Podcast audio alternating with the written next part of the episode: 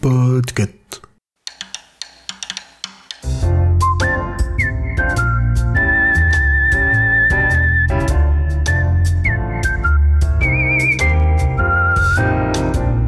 Bonjour, bonsoir, bienvenue dans ce quatrième épisode du club de lecture sous le thème de Un livre pour enfants pas si enfantin. Et ce thème avait été proposé par Aline. Pour parler de ce thème, j'ai une équipe de choc, enfin plutôt un duo, nous sommes un trio, je ne sais pas comment on peut dire, mais euh, dans notre salon de thé virtuel, il y a Ogra Hello et Pomme Salut et bien entendu Et Corée moi-même. Bonjour Je pense qu'on peut dire que ça fait un trio. Hein. Eh oui. Et euh, le thème était, était, avait l'air très très simple. Un livre enfant euh, pas si enfantin, mais je sais pas vous, mais j'ai un petit peu galéré à trouver mon livre. Ah, vous allez voir. J'ai galéré aussi. Le challenge, c'était quand même de garder un livre qu'on n'avait pas lu. C'était un petit peu dur de trouver.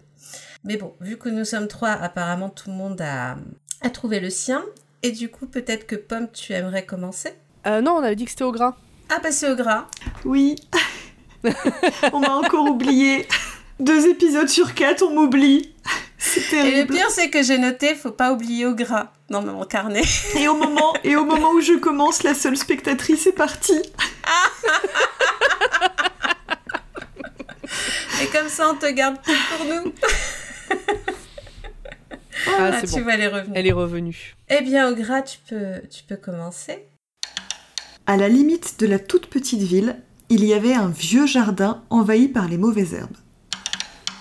Le livre que j'ai choisi euh, sur ce thème-là, ça a été compliqué parce que j'en ai envisagé plein, mais finalement j'ai pris Fifi Brin d'Acier de Astrid, désolée pour la prononciation qui va suivre, Lindgren. Euh, bah, le thème, c'est que le problème avec ce thème, c'est qu'on avait tous plein d'idées, mais on avait tous plein d'idées de livres qu'on avait déjà lus. Ce qui était euh, aussi mon cas parce que voilà, on avait du. Moi j'avais du Coraline de Neil Gaiman qui me venait, mais je l'avais déjà lu et j'avais pas envie de tricher. Et du coup, bah, j'ai réfléchi, j'ai réfléchi, et puis euh, le. L'idée de me baser, de reprendre à nouveau une autrice m'a fait dire que bah, c'est vrai que j'avais souvent entendu parler de Fifi Brin d'Acier. Euh, j'avais jamais regardé ni les films ni la série étant enfant, et je me suis dit bah, pourquoi pas essayer le livre pour voir euh, ce que ça donne. Du coup, donc moi, Fifi Brin d'Acier, j'ai récupéré, euh, c'est une version e-book des éditions, euh, ça doit être Hachette euh, qui l'a faite, si je ne dis pas de bêtises. Sur ma tablette, il y avait marqué qu'il avait, que j'avais à peu près 80 pages pour le premier tome. Voilà. Donc ben, pour ceux qui ne connaissent pas qui est Fifi Brin d'Acier, ben, Fifi en fait elle s'appelle Fifi Iota Provisiona Gabardinia Pimprenel Brin d'Acier. Mais euh, un son peu long. père trouve que c'est un peu long, ne serait-ce que Fifi Iota, donc c'est Fifi. Donc voilà, Fifi en fait elle a 9 ans. Et euh, c'est la fille de Ephraim Bradacier, qui est un... On comprend vite en fait qu'il est capitaine de bateau, euh, qui s'est perdu en mer, et puis ben, tantôt euh, Fifi elle nous dit qu'il est euh, capitaine, qu'il est le roi des pirates, donc je me suis dit tiens, on a un lien avec quand on avait parlé de One Piece, Euh, c'est peut-être la fin de. One Piece, peut-être on va spoiler, Euh, je sais plus qui lisait One Piece. Euh, tantôt, il est, euh, tantôt il est roi des mers des- du, roi, des mers du Sud. Euh, et Fifi, en fait, ben, euh, elle est toute seule. Elle débarque dans une ville. euh, dans une ville, elle va habiter toute seule dans la villa qui s'appelle Drôle de repos. Et donc, Fifi, en fait, son père donc, est perdu en mer. Sa mère est morte quand elle était toute petite. Et puis un jour, elle débarque avec une mallette pleine de pièces d'or avec elle. Ça aide. Et avec son petit singe, Monsieur Nilsson, sur l'épaule. Et puis elle s'installe dans cette grande maison euh, sous le regard de deux petits voisins qui ont à peu près son âge, qui sont euh, Annika et, euh, et je vais retrouver le nom du deuxième personnage, mais comme ils se ressemblent vachement, voilà, Tommy. Tommy et Annika. Et donc bah, Fifi, on la connaît pour plusieurs choses, hein. ses cheveux roux dressés presque à l'horizontale, les taches de rousseur, et, et puis bah, en fait elle a une force exceptionnelle. Euh, Fifi, elle arrive à euh, porter son cheval de la véranda au jardin quand elle a besoin de la véranda. Euh, elle a, je vous cite un coup de bouquin, quand on parle de sa force au tout début, il nous est dit Il n'existait pas dans le monde entier un policier aussi costaud qu'elle. Voilà, ça place les choses. Fifi, en fait, elle, euh, quand elle s'installe en ville, bah, elle rencontre ces deux copains-là, et en fait, le bouquin, ça va être l'histoire de leurs aventures qui vivent ensemble. Donc, faut savoir que euh, l'autrice, elle l'a écrit parce qu'en fait, c'était des histoires qu'elle racontait à sa fille qui était malade. Et puis, ben, euh, à force que sa fille, puis des enfants dans sa famille, puis des amis de sa fille, en fait, deviennent, sont devenus très fans de ces histoires-là, et ben, un jour, elle les a rédigées pour en faire un recueil, et c'est devenu, enfin, Fifi Brindacier, c'est une icône en, en Suède. Euh, donc euh, au milieu des aventures, vous allez avoir, il y a des pique-niques, il y a des tentatives de bullying des gamins par d'autres gamins. Bon bah là il y a Fifi qui intervient, je vous fais petite citation. je n'ai pas l'impression que tu connaisses les bonnes manières avec les dames, dit Fifi. Sur ce, elle empoigna Bengt de ses bras costauds, le souleva et l'accrocha à la branche d'un boulot. Voilà, elle a une façon bien à elle de résoudre les problèmes. Euh, il va y avoir euh, les aventures de Fifi qui découvre l'école et qui désespère sa prof, euh, une visite au cirque, des crêpes, des gâteaux, ça va jouer à chercher des choses, et puis ça va aussi jouer à cache-cache avec la police. voilà. Fifi, en fait, elle est forte, elle est super forte. C'est aussi quelqu'un qui ment beaucoup, qui raconte des trucs toujours très bizarres, très extravagants. Elle a énormément d'énergie. Euh, faut savoir que sa gymnastique matinale, c'est faire 43 sauts périlleux. Donc je me suis dit que ça faisait longtemps que j'étais plus jeune, parce que non. Moi, je fais pareil. Je sors du lit et pour aller prendre mon café euh, tous les matins. Ah, c'est toi, toi, que je vois, en fait. Oui, absolument. Je fais le tour du département comme ça et je reviens pour mon café. Fifi, elle pousse aussi un peu des gens à bout des fois. Euh, notamment, j'ai une petite pensée pour ce pauvre taureau. Euh, pour finir, le taureau épuisé s'allongea ne rêvant plus que d'une chose, c'est qu'il n'y ait plus d'enfants dans ce monde. Du reste, les enfants ne lui avaient jamais paru bien nécessaires. Voilà, c'est un moment où il y a un taureau qui, risque d'embêter euh, Annika et Tommy, donc Fifi s'en occupe. Euh, ce bouquin, moi, il m'intéressait parce que Fifi Brindacier, c'est vraiment un personnage qui est emblématique, qu'on va citer assez souvent. Euh, elle est courageuse, elle est indépendante, elle est forte, euh, elle va refuser tout ce qui est normes sociales liées aux filles. Alors je l'ai pas précisé, mais le bouquin il a été rédigé en 1945. Donc euh, un personnage comme ça décrit à cette époque-là, euh, c'était du jamais vu. D'ailleurs, il y a vraiment eu une relecture de ce personnage-là, mais dès les années 80, comme un personnage très, très féministe. C'était même, une icône un peu, un peu anarchiste pour certains groupes de rock. voilà. Après, il faut nuancer, éviter de tomber sur les vieilles versions françaises de ce que j'ai lu. Euh, moi, je crois que le texte de ma version, la traduction date de 2007, euh, mais les vieilles versions, bah, comme Fifi, elle était un peu trop, euh, trop libre, forte, etc. Ils ont bien expurgé le texte. Et donc, vous avez déjà les concepts de traduction que, voilà, je vous dis que c'est Roi des mers du Sud, c'était pas Roi des mers du Sud au début qui était noté. Hein, c'était un mot que j'ai pas le droit de prononcer sur les internets.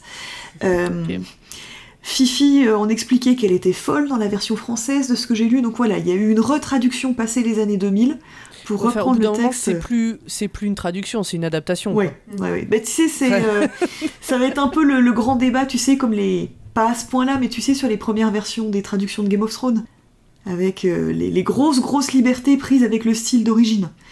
Ben là, quand on va te dire qu'elle était extravagante dans la version suédoise, on va te dire qu'elle était bonne à enfermer dans la version française. Ce qui n'a quand même rien à voir. C'est ça. Le, livre aussi est bien, j'ai oublié de le préciser. Euh, j'ai plus le nom de l'illustratrice, mais la version Hachette, elle est illustrée et les illustrations sont très très chouettes. Et je me dis que c'est pas mal pour euh, lire avec des enfants, c'est des petites illustrations qui s'insèrent entre deux parties de l'histoire. Voilà. Euh, L'autrice, quand elle a parlé de la création de, Fifi, elle a dit qu'en fait, elle cherchait une, une figure qui possède le pouvoir mais n'en abuse pas. Et je trouve que c'est une très belle euh, description des héroïnes un peu fortes qu'on essayait, euh, qu'on essaye d'avoir et qu'on aimerait bien encore, euh, encore avoir. par contre, voilà, j'ai nuancé à deux trois moments en vous disant pourquoi j'aurais aimé adorer ce livre et en fait, je, n'ai pas tellement apprécié ma lecture, c'est que ben parce que jusque là, voilà, on dirait que tu nous le vends. Hein. Mais oui, mais en fait, plus je cherchais des infos sur le livre après coup, plus je me disais mais j'aurais dû l'aimer ce livre-là. Alors que mm. honnêtement, euh, il fait 80 pages. J'ai mis plus de temps pour le lire que tous les précédents. Je vraiment, par manque je, de motivation. Par manque de motivation, par en fait, euh, bah déjà j'ai plus l'âge. Hein, c'est un livre pour enfants, vraiment pour enfants. Mm. Et euh, Fifi, elle est épuisante Je, vous jure, j'ai vécu, j'ai revécu des, des, PTSD de quand j'étais babysitter. Vraiment. Enfin, j'ai gardé des enfants quand j'étais euh, ado parce que j'étais l'enfant la plus âgée du, du, du, groupe que formaient mes parents. Et vraiment, j'ai revu des traumas, quoi. Des gamins à garder qu'à la fin, tu sais plus quoi faire et t'as juste envie de te cacher dans une pièce pendant pendant que la pâte à crêpes est partout dans la cuisine. Enfin, c'était. euh, C'est très ça. Et, et en plus, comme il y a beaucoup de retournements, il y a beaucoup d'humour très absurde. Nous, on est habitués à des histoires qui se passent, qui vont d'un point A à un point C en passant par un point B. Euh, là, tout d'un coup, euh, Fifi, elle va faire un truc qui n'a mais aucun sens. Mais pour un gamin, ça va être hilarant. Sauf que toi, quand t'es adulte, tu fais mais non, Ouais. je... ça m'a cramé le cerveau, vraiment. Donc j'aurais voulu adorer ce livre, mais j'ai vraiment plus l'âge, quoi. C'est vraiment. euh, Peut-être que j'ai vécu ce que ressentent des personnes euh, très âgées qui découvrent Internet ou TikTok, je ne sais pas. Il y avait un truc du genre, quoi. J'ai senti pourquoi ça pouvait toucher des gens, mais c'était pas pour moi. Mm. Mm, mm. Je pense que j'essaierai quand même les films à l'occasion, parce que j'en ai aussi beaucoup entendu parler. Et il y a aussi un truc, c'est que j'ai pas grandi avec la nostalgie de Fifi Brin d'Acier. Euh, c'était pas voilà un programme que je regardais et que je voyais. Euh, Est-ce que vous, du coup, c'était un personnage que vous connaissiez bien? Parce que voilà, je pars dire que j'ai plus trop aimé, j'ai plus forcément grand chose à dire, mais euh, peut-être que vous, ça vous parlerait plus à ce niveau-là. quoi. Alors, euh, donc, nous les vieilles, si j'ai bien non, compris non, ce que tu non, voulais non, dire. non, ah, non, non, non, non, non, c'est pas du tout pour ça. Alors, je reprécise. Je reprécise, tu vas comprendre. J'ai grandi, euh, la télévision n'était accessible que quand mes parents étaient là. Et du coup, j'ai grandi avec les programmes pour gamins de Canal+. Donc, euh, je suis incollable en... euh, et c'est évidemment le moment où Le je journal du plus- hard, euh, Non, non, non. J'ai grandi avec sa cartoon. Voilà, j'ai Ah, retrouvé et le nom. je vois avec quoi tu as grandi, Pomme, voilà. Mais J'ai grandi avec sa cartoon. sur d'autres, euh, j'avais très peu accès à la télévision sur d'autres programmes. Donc il y a beaucoup de programmes qu'on connu euh, et enfants et ados. Enfin, par exemple, moi, la trilogie du samedi soir sur M6, alors là, on n'est plus sur de l'enfant, j'ai jamais connu. Donc c'est pour ça que je dis, peut-être que vous, vous étiez... euh, Alors, je pense que ça s'adresse. La trilogie du samedi soir, Oui, c'était un et Fifi autre. Brin d'Acier, c'est pas euh, le pas même. le même. euh, oui. Moi, je me, je me rends compte en t'écoutant que déjà, je savais pas que c'était un bouquin à l'origine. Et je pense que dans ma tête, euh, Fifi Brin d'Acier, euh, Mimi Cracra et Punky Brewster, c'était la même, plus ou moins la même personne. Ouais. C'est-à-dire la gamine un peu à côté, euh, un peu euh, exubérante, machin et tout. Mais en, en réalité, je savais même pas que Fifi Brin d'Acier, son truc, c'était d'être super forte. Je pense que je ne connais absolument pas ce personnage. Donc, j'ai pas cette nostalgie, du coup. Mais je vois le perso. Enfin, par contre, je, le vois, je la vois physiquement très fine avec les, les couettes, euh, comme tu disais, les couettes rousses, enfin, les, tresses rousses bien droites. Mais vraiment, sinon, je découvre son histoire euh, à travers toi. Oui, c'est ça. Moi, j'ai plutôt grandi avec euh, euh, les petites filles modèles, les malheurs de Sophie et Papa Longue Jambe. Et en plus, à chaque fois, mon grand-père m'achetait les bouquins qui allaient avec. Par contre, je les ai relus il y a pas longtemps. C'est vrai que ça a bien vieilli, quoi. T'as relu quoi Fifi... Non, Fifi Brin d'Acier ou Papa Longue Euh, Papa Longue Jambe, ça va, mais euh, clairement, euh, les malheurs de Sophie, c'est c'est inlisable quand t'es adulte. Tu vois, toutes les maltraitances à l'enfance, c'était euh, waouh. Ouais. Tu te souviens pas des malheurs Ouais, de Sophie? Je, je- alors, je pense euh, n'avoir ni vu, ni lu, ni rien euh, des malheurs de Sophie. Vraiment, euh, je D'accord. euh, ne saurais même pas dire de quelle époque ça date, de rien du tout. Je connais le nom euh, Les malheurs de Sophie, je- ça a été écrit par la comtesse de, Mons de Montségur. de De Ségur. Ségur, excuse-moi, oui, je suis en train de. la- Donc ça, ça va, comtesse ça c'est bon, je l'avais. Alors ok. Je me demandais si je confondais avec autre chose, mais Oui, c'est non, été écrit par la comtesse de Ségur et ça raconte l'histoire d'une petite orpheline qui, euh, qui est maltraitée par sa belle-mère et qui est recueillie euh, par euh, la comtesse du coin, enfin la voisine, tout ça. Et c'est une petite fille qui, qui faisait... euh, Ah bah voilà, bah, Iphigénie est en train de tout raconter. Dans le chat. Et euh, c'est une petite fille qui, ouais, qui faisait des bêtises parce que évidemment elle a, elle a besoin d'être euh, d'être remarquée. Et donc euh, la comtesse du coin la rééduque, on va dire, de manière à ce que ce soit une euh, bonne petite fille. À la manière de l'époque. Voilà. Alors, il y a, il y a un truc justement qui est très bien dans Fifi Bras d'Acier par rapport à. Le parallèle, en fait, est vachement bien avec euh, Les Malheurs de Sophie, c'est que t'as pas de morale. La seule morale que t'as, c'est. euh, en fait, Fifi, elle va mentir, mais elle va pas être punie pour ça. Après, elle va te dire Ah, en fait, c'est un mensonge. Elle a une espèce d'honnêteté, et euh, quand il leur arrive des trucs, il y a jamais de Ah, ben ils auraient pas dû faire ça. Tu vois, ils vont grimper aux arbres. Enfin, il y a même des parents qui se sont plaints à l'époque parce que, bah oui, Fifi Bardacier, elle monte dans des arbres, euh, elle descend dans des troncs. euh, Ah, le modèle il, il- se balade, euh, il se balade dans un champ où il y a un taureau qui leur fonce dessus. Enfin voilà, c'est c'est très. Oui, mais comme tu as le personnage d'Annika, qui est une petite fille qui aime être toujours très bien habillée, etc. C'est peut-être un Mm. truc que j'ai à reprocher à Fifi Mm. Bardacier, c'est qu'en fait, dans son histoire, elle inspire personne. Les deux gamins sont admiratifs et l'adorent, mais il y a personne qui va prendre son modèle. Alors après, il y a quatre tomes et j'ai lu que le premier. Euh, je pense qu'à lire, à picorer, ça doit vraiment être rigolo parce que Mm. moi, le truc, c'est que je voulais vraiment le, le lire assez vite pour pouvoir euh, prendre mes notes et tout. Et euh, je me suis forcée à le lire et c'était une connerie. Mais euh, il y a des Ah, passages. en général, ça aide pas, ça aide pas à aimer un bouquin. il y a des passages qui m'ont fait éclater de rire. Enfin, à un moment, elles descendent, ils se rendent compte que dans le jardin de Fifi, il y a un... ils grimpent aux arbres et il y a un chêne qui est creux. Et donc, elle propose à la petite fille, au petit garçon, de descendre dans le, trou de, l'arbre parce que ça va être rigolo. Et la petite ne veut pas venir et Fifi lui dit en rigolant Ah, mais viens, on va jouer au prisonnier politique qui peut plus manger. Et ça, c'est de l'humour noir sur le coup. T'es en mode Mais, d'où ça sort? Mais c'est voilà, c'est ça te sort, puis après, ils font autre chose. C'est c'est assez incroyable. quoi. Mais oui, euh, par rapport à, aux malheurs de Sophie, les malheurs de Sophie, c'est abominable. Enfin, le nombre de trucs qui lui arrivent. Oh déjà gosse, je m'en rendais déjà un peu compte. C'était. euh. Par contre, oui, Iphigénie, euh, dans le chat, euh, effectivement, Pingu n'avait pas de sens. Je, je suis d'accord.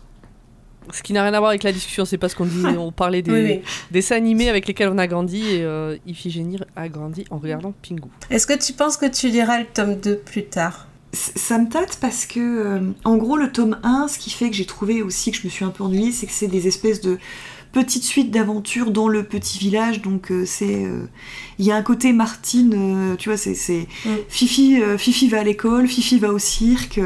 Et ben, dans la suite de ce que j'ai lu, en fait, elle prend le bateau pour aller retrouver son père. Donc, Fifi Bardaciel elle devient pirate. Et je me dis que peut-être ça pourrait un peu Mm. m'accrocher. Mm. Mais alors, la question que je, que je pourrais te poser, c'est est-ce que tu pourrais offrir ce bouquin à un enfant ou une enfant? Oui, oui, oui, clairement. Et est-ce que du coup, est-ce que c'est un bouquin qui rentre dans la catégorie livre pour enfants pas si enfantin? Eh bien, non. Peut-être qu'il est un peu hors sujet du coup. Oui, mais alors en même temps, quand- pour savoir s'il est pas si enfantin, c'est compliqué quand Il on fallait n'a le pas lire. lu. Oui, oui. Non, mais tout à fait. Mais du coup, euh, finalement, il est, il est, Mm. il est pour enfants. quoi. C'est ça. Voilà. C'est ça. Ok. Homme, tu as envie de te lancer Oui. en faisant des roues? Oui, oui, je vais faire euh, 46 roues et j'arrive. D'accord. Je parie, dit Madame Lepic, qu'Honorine a encore oublié de fermer les poules. Je pense qu'avec cette première phrase, beaucoup auront deviné de quel livre je vais parler. Mais avant de vous en dire le titre, laissez-moi vous raconter les autres premières phrases que vous avez failli entendre. Oui, euh, nous ne sommes que trois, donc j'en profite pour faire une choré. Alors non, c'est pas un pas de danse. Faire une choré dans notre milieu du club de lecture pote que tien, ça veut dire parler de 17 livres au lieu d'un seul. La première phrase que vous avez failli entendre, cher Corée, cher Ogras, chers auditorices, c'est Salut papa, je sors contrôler mon piège à tigre. Alors il s'agit d'une bulle dans une case représentant en noir et blanc un petit garçon et son père. Oui, j'ai failli vous parler ce soir du tome 1 de Calvin et Hobbes. Et pourquoi ne l'ai-je point fait, me demanderez-vous? Parce que vous, vous adorez Calvin et Hobbes, comme tout le monde, tout le monde adore Calvin et Hobbes. Eh bien parce que ben, l'avantage du club de lecture, c'est qu'on peut choisir de ne parler que de trucs chouettes. Et que je n'ai pas vraiment trouvé ça chouette. Je fais une pause, euh, je vous laisse le temps d'être outré, comme mon copain Quentin quand je lui ai dit ça hier. je pense que mon âme d'enfant est desséchée quelque part. Et pourtant, j'avais démarré cette lecture avec l'envie et la certitude que j'allais passer un merveilleux moment dans le monde insouciant d'un enfant. Mais tout ce que j'ai vu, tout ce que j'ai lu, pour moi, ben, c'est un sale homme qui mène la vie dure à ses parents et surtout à sa mère. Et donc ça rejoint un peu au grâce que tu penses de Fifi Brin d'Acier Exactement. quelque part. Alors, je ne désespère pas de reconnecter la moi de 6 ans avec cet enfant-là et enfin rentrer dans son monde comme vous, parce que ça a l'air chouette. Moi, j'aimerais bien euh, kiffer comme vous kiffez. La BD traîne sur la table euh, pour que je puisse y jeter un œil de temps en temps. Elle n'est pas enfermée dans une bibliothèque. euh, Je, croise les doigts. Ensuite, sur les conseils de Grand Poil, mon comparse de Dr. Watt et de bien d'autres choses, j'ai attaqué ce roman qui commence par Ce qu'il faut révéler aux enfants sur les réalités du monde humain est un sujet de préoccupation pour tous les parents.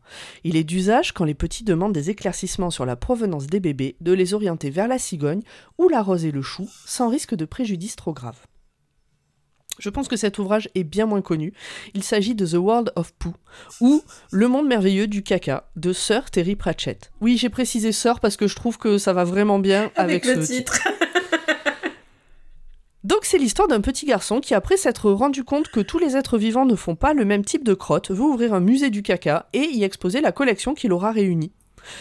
Il est entouré d'adultes bienveillants qui vont l'aider dans sa quête. Tout ceci se passe évidemment à Ankh-Morpork, la plus grande et la plus fameuse ville du disque monde, univers qui a été inventé par Terry Pratchett. J'ai lu la moitié de ce livre, je ne l'ai pas fini, c'était sympatoche, mais là encore, euh, bon, j'ai peut-être passé l'âge. N'empêche, le livre, édité par La Talente, est vraiment beau et il sera sous le sapin cette année pour une petite personne avide de lecture. Quand vous, là c'est au moment où on enregistre, je dis il sera sous le sapin parce qu'on est début décembre. Quand vous l'écouterez, ben je dis- disons qu'il a été sous le sapin. J'ai failli aussi vous parler de Colossal, un webtoon de Diane, euh, Truc et de Rutil. Et là, c'est l'histoire d'une ado aristo qui a un rôle à tenir dans la société avec laquelle elle évolue, dans laquelle elle évolue, mais qui n'a qu'une seule passion, la muscu. On retrouve un petit peu Fifi Brin d'Acier quelque part aussi, puisqu'elle a une amie qui, elle, par contre, est pile dans les codes et très heureuse dans les codes. La première phrase s'étale sur deux cases, euh, dans des tons bleus et rose pastel, avec une princesse et un prince type Disney. On peut lire Je viens d'un monde où les princes et les princesses sont une réalité, et dans ce monde, le seul but pour une fille telle que moi, c'est d'avoir l'âme et les mains assez douces pour qu'un jour un prince y glisse la promesse d'une union. C'est fun, c'est rafraîchissant, ça parle à l'ado en moi, mais je ne l'ai pas encore fini et comme j'aime le déguster comme un bonbon, ben, j'avais pas envie de me précipiter pour l'avoir fini pour ce soir. Donc de quoi est-ce que je vais vous parler à la place d'une BD sur un enfant fantasque, d'un roman sur un enfant passionné ou d'un webtoon sur une jeune fille rebelle? Eh ben, je vais vous parler de Paul de Carotte, un enfant mal aimé et maltraité par sa mère. Du fun en bas. Allons-y, C'est l'esprit de Noël c'est l'esprit de Noël. Et là, on rejoint un petit peu les malheurs de Sophie, du coup. Ah mais on reste dans le thème. hein. Tout est lié Poil de carotte, donc écrit par Jules Renard, euh, un peu tout au cours de sa vie d'adulte, puisqu'en réalité, donc Poil de carotte, c'est pas un roman, c'est des euh, des tranches de vie, on peut dire, euh, des, petits chapitres qui racontent des petits moments de la vie de Poil de carotte, donc qui est ce petit garçon. On sait pas trop quel âge il a au début, on sait pas trop quel âge il a à la fin. On se doute que euh, ces tranches de vie vont de manière chronologique, à peu près en tout cas. On sait qu'à un moment donné, il rentre au collège et euh, à un autre moment, sa grande sœur va pour se marier. Donc c'est pour ça qu'on le voit grandir, mais sans pouvoir dire exactement quel âge il a à quel moment. Et c'est un roman, enfin c'est un roman, ces petites histoires-là, en fait, parlent de l'enfance de Jules Renard, même si lui-même s'accordait à dire qu'il avait quand même un peu arrangé la réalité. Mais globalement, sa mère l'aimait pas et son père, euh, c'est pas qu'il en avait rien à faire, mais il avait, c'était un père démissionnaire comme je pense beaucoup de pères à cette époque-là, puisque Jules Renard est né en 1864, si je dis pas de bêtises. Ils n'avaient pas encore inventé le congé paternité à ce moment-là. Non, non du tout. Mm. Et, euh, et c'est un enfant qui arrivé sur le tard à un moment où ses parents s'aimaient déjà plus. Ce qui me pose question sur du coup pourquoi il est né euh, et euh, pour qui pourrait donner des réponses sur pourquoi sa mère le détestait, lui faisait payer le fait que son père était absent. Enfin bon bref, je pense que c'était pas très joyeux de manière générale dans cette famille. Mais ça c'est moi qui projette euh, de- des quelque chose que j'ai pu lire. Revenons à l'histoire. Donc c'est des petites historiettes, des petites tranches de vie qu'il a publiées un peu tout au long de sa vie d'adulte, euh, euh, dans des journaux, euh, dans des petits recueils de nouvelles. Et petit à petit, à droite à gauche, euh, au début il y en avait quatre nouvelles, je crois les quatre premières, qui s'appelaient Les Cheveux Rêches. Après, euh, il y a eu autre chose. Enfin, en gros, c'est limite une. Ah, comment ça s'appelle quand on met plusieurs histoires ensemble euh, Un Une anthologie? un- c'est voilà, une anthologie ou un recueil, oui, tout à fait, les deux mots je pense vont bien. Et donc il a écrit ça en tant qu'adulte.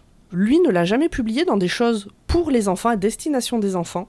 Et je pense sincèrement que ce n'est pas à destination des enfants. Mon grand-père m'a offert ça quand j'avais 8 ans et demi. Je pense qu'il me l'a offert euh, de manière très sincère. et Il il m'aimait beaucoup, mon grand-père, donc c'était pas pour, pour être méchant. Euh, je ne l'ai pas lu à l'époque. Je l'ai dans ma bibliothèque depuis ce moment-là. Enfin, celui que j'ai lu, c'est euh, celui que mon grand-père m'a offert. Euh, je ne comprends toujours pas qu'il m'ait offert ça à cet âge-là. J'en ai parlé sur les réseaux sociaux.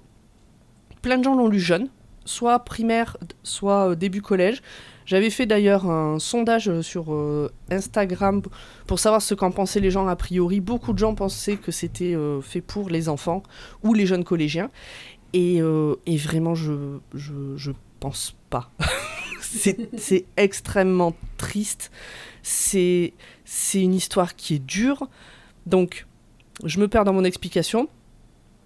Paul de Carotte, c'est le troisième enfant du couple euh, Monsieur et Madame Le Pic. Il y a grande sœur Ernestine, grand frère Félix. Poil de Carotte n'a pas de prénom. Il a un prénom en réalité, mais euh, il est toujours appelé Poil de Carotte par sa famille, à tel point que la nouvelle bonne d'ailleurs l'appelle Monsieur Poil de Carotte. On nous dit même à un moment donné que sa famille a tellement l'habitude de l'appeler Poil de Carotte que quand on demande son prénom, ils, ont un temps de réflexion avant de le retrouver. Et puis bah, c'est l'enfant qui est né bien après tout le monde, euh, qui est clairement pas aimé par sa mère, mais en même temps, bah, elle s'occupe de lui, euh, et en même temps, euh, c'est pas non plus l'histoire de l'enfant parfait euh, qui est mal aimé par la marâtre. Parce qu'il est loin d'être parfait, ce gamin. Euh, je veux dire, à un moment donné, euh, il tue une taupe euh, juste pour le plaisir. il tue un chat pour aller pêcher des goujons. il fait virer la bonne. Enfin bon, c'est quand même un enfant qui est pas, qui est pas super sympathique. Mais c'est un enfant, donc il a aussi des bons moments où il va pêcher avec son frère, il va voir son parrain avec qui il s'entend bien. bon voilà, c'est un mélange de tout ça. Mais du coup, tu penses que c'est plus à destination d'adultes Je pense que c'est à destination d'adultes euh, ou, ou des ados, des grands ados, parce que euh, ils peuvent avoir le recul Mm. sur ce qui se passe. En fait, il y a des passages dans ce bouquin où je pense que sans recul, ça peut être ultra violent. Euh, Il y a un passage où euh, Poil de carotte fait pipi au lit. Et quand ça arrive, sa mère lui sert une soupe dans laquelle il y a de son pipi qui vient de son lit. Mais elle appelle son frère et sa sœur pour lui donner la soupe et qu'ils assistent à cette humiliation. Y a, bon, je raconte un peu l'histoire, mais bon, euh, c'est poil de carotte, quoi. C'est sorti en 1902. bon. je pense que ça, c'est l'exemple qui m'avait, euh, qui m'a quand même le plus marqué. Euh, il- donc, elle sait qu'il fait pipi au lit, elle sait qu'il sait pas se retenir. Et donc, Poil de carotte raconte qu'elle fait exprès de ne pas mettre le pot dans la chambre, par exemple. À un moment donné, elle, le, elle lui dit T'es sûr que t'as pas perdu un truc Mais si, ta pièce. Alors, elle lui fait chercher la pièce partout. Et puis, comme il en a marre, il finit par, aller piquer, à- par aller lui piquer à elle une pièce pour dire C'est bon, j'ai retrouvé ma pièce. Puis elle lui dit bah, Comment ça se fait? C'est moi qui l'avais dans ma poche, euh, ta pièce. Donc, en fait, tu m'as volé ma pièce. Donc, elle lui colle une tarte. Et c'est plein de trucs comme ça où il y a vraiment un truc de est-ce que c'est de la manipulation malsaine? Est-ce que on pourrait penser qu'elle a voulu lui apprendre à faire attention à ses affaires et que c'est lui qui a fait une bêtise derrière? Et en fait, il y a plein de moments comme ça où tu as un peu ce truc pervers où tu plus à savoir. Euh, Enfin, il y a des moments où c'est très clair, euh, genre le pipi dans la soupe. Bon, là, il n'y a pas de, de truc. Il y a des moments comme ça où c'est un peu pervers où tu n'arrives pas à savoir euh, qui, qui, euh, qui est à blâmer dans l'histoire. Il y a d'autres moments où, pareil, tu sais que c'est le petit gamin qui a blâmé. hein. Quand il tue une taupe ou un chat juste pour le plaisir, il n'y a pas trop de, de trucs. Et puis, il y a la prise de conscience de cet enfant qui, au début, bah, c'est ses parents, c'est comme ça. Il se pose pas de questions sur euh, le oui, le non, machin. Et puis il évolue, peut-être le fait qu'il aille au collège aussi lui permet d'avoir ce recul, puis juste le fait de grandir. Euh, je vous spoil un peu la fin, mais il finit par dire à haute qu'il n'aime pas sa mère et qu'il n'aime plus sa mère, enfin qu'il ne l'a jamais aimé au final. Euh, il dit ça à son père qui lui dit ouais bah écoute moi non plus je l'aime pas, euh, faut faire avec. Et c'est et j'espérais sincèrement un, un happy end. Euh, genre par exemple, on sent qu'il est un peu plus proche de son père que son père c'est Bon, c'est le gars bourru de l'époque, euh, il parle pas de sentiments, il est mal à l'aise, machin, mais il y a des échanges de lettres avec lui, il y a des choses comme ça, il le pousse. Euh, on voit un poil de carotte qui est vachement intelligent, euh, qui est cultivé, qui est curieux, etc. Donc son père le pousse là-dedans. Et j'espérais, j'espérais, j'espérais à la fin un truc de genre, bon bah ils font front, tant pis, face à la mer. et non, non, pas du tout. Jusqu'au bout, c'est juste terrible. et. Euh, et, euh, et donc voilà, et donc c'est l'histoire, et, et ce qui rend le... Ah oui, si, je sais, il y a un autre truc qui fait que pour moi c'est pas pour les enfants, euh, pour les enfants trop jeunes qui n'ont pas de recul. Il y a un passage, au, je crois que c'est avec toi que j'en ai parlé, Corée, Mhm. je sais plus, euh, au, à l'internat. Euh, à l'internat. Ils ont un dortoir avec, euh, genre, euh, je sais pas, 40 lits dans le dortoir. Et euh, lui, il est dans les derniers. Et à côté de lui, il y a un gamin, dont j'ai oublié le nom, on s'en fout un peu, dont le surveillant va tous les soirs parler avec lui et l'embrasser sur le front. C'est comme ça que Poil de Carotte le présente. Moi, en tant qu'adulte, euh, un surveillant qui va embrasser sur le front le gamin qui est tout au fond du dortoir, je j'arrive pas à voir le côté sympathique de la chose. Et donc, Poil de Carotte va le dénoncer. Pas parce qu'il s'inquiète, mais parce qu'il est jaloux, parce que lui aussi il veut l'amour de l'adulte. Mais je peux comprendre qu'un enfant euh, comprenne pas qu'il y a quelque chose de pas normal euh, dans cette relation. hein. Sauf que, euh, comme c'est juste un, court extrait et une tranche de vie, ça finit par Poil de Carotte, quand le surveillant se fait virer, Poil de Carotte qui hurle par la fenêtre « Ben t'avais qu'à m'aimer moi aussi !» Et je trouve terrifiant ce passage sans autre morale, sans autre truc. Et je me dis que quand t'es un peu jeune, qu'est-ce que, qu'est-ce que ça peut te mettre en, un, adulte euh, qui est censé te surveiller, qui est pas de ta famille, qui te fait des bisous sur le front, je sais pas quoi, c'est parce qu'il t'aime. Et du coup, tu dois en être content. Je sais pas. Ce passage, il m'a vraiment mis mal à l'aise.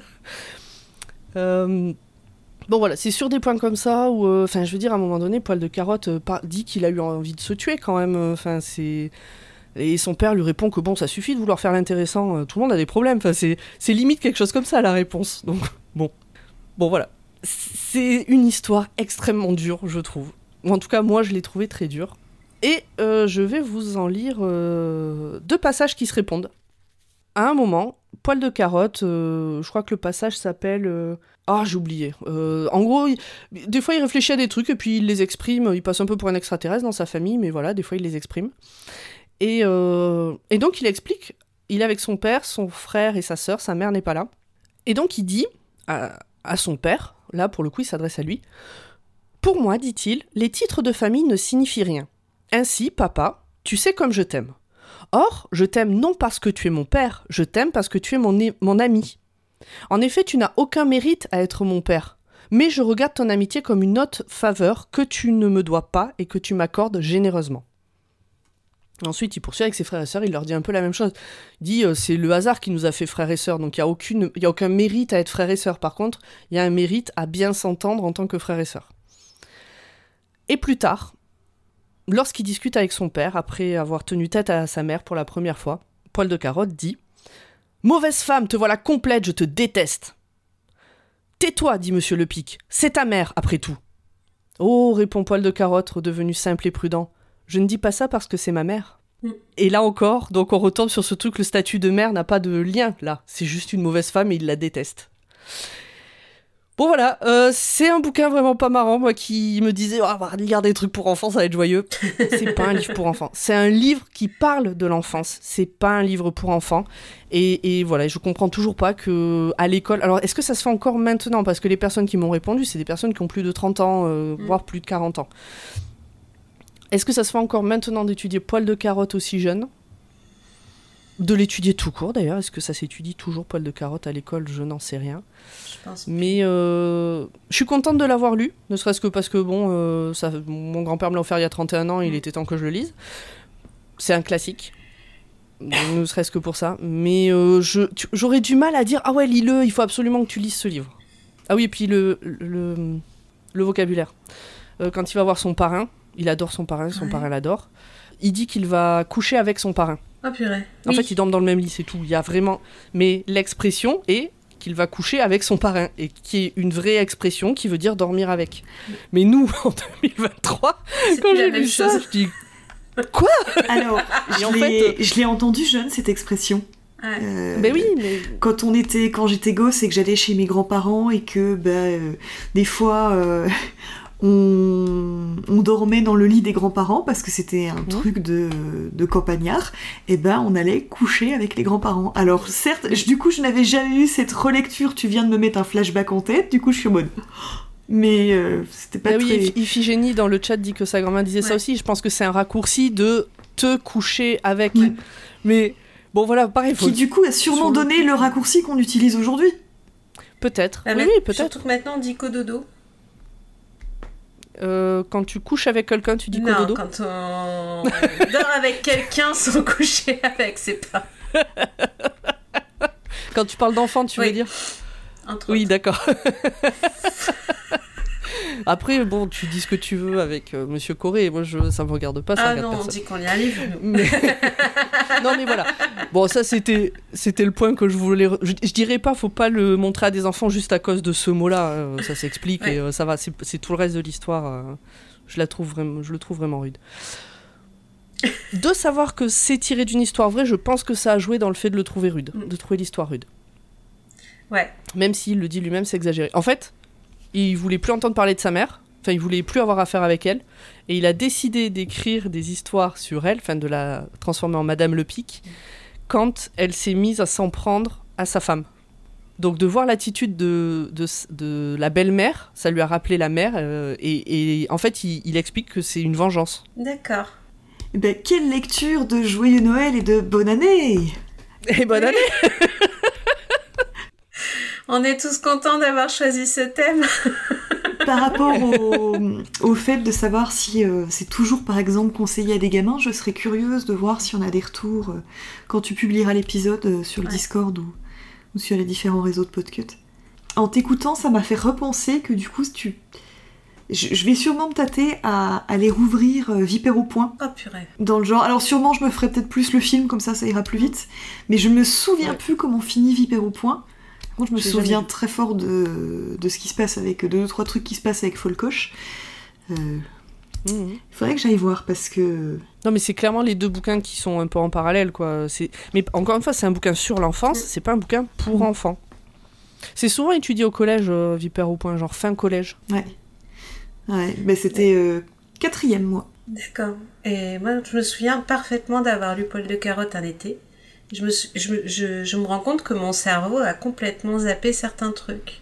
Alors que tu vois, j'ai lu, euh, j'ai lu bah, justement les petites filles modèles ou des trucs qui sont même un peu plus durs euh, à cette époque-là, mais je sais pas. Ça, euh, l'histoire du du pipi au lit, par exemple, je m'en souviens, comme si je l'avais lu hier. Alors que le fait qu'elle s'est vengée, euh, enfin qu'elle s'est vengée, qu'elle l'a puni en lui faisant une soupe avec euh, avec son pipi, ça, ça, ça m'a complètement. euh, Alors que c'est la deuxième Ouais. histoire, je crois. Ouais, non mais c'est fou, hein. Et pareil, je me souviens qu'il y avait un surveillant, pas qu'il embrassait un autre gamin sur le front. tu Donc, euh, donc voilà, poil de carotte, euh, qu'est-ce que je... Oui, j'ai euh, demandé autour de moi aussi dans ma famille, beaucoup d'enseignants dans ma famille, donc j'ai demandé un peu ce qu'ils en pensaient.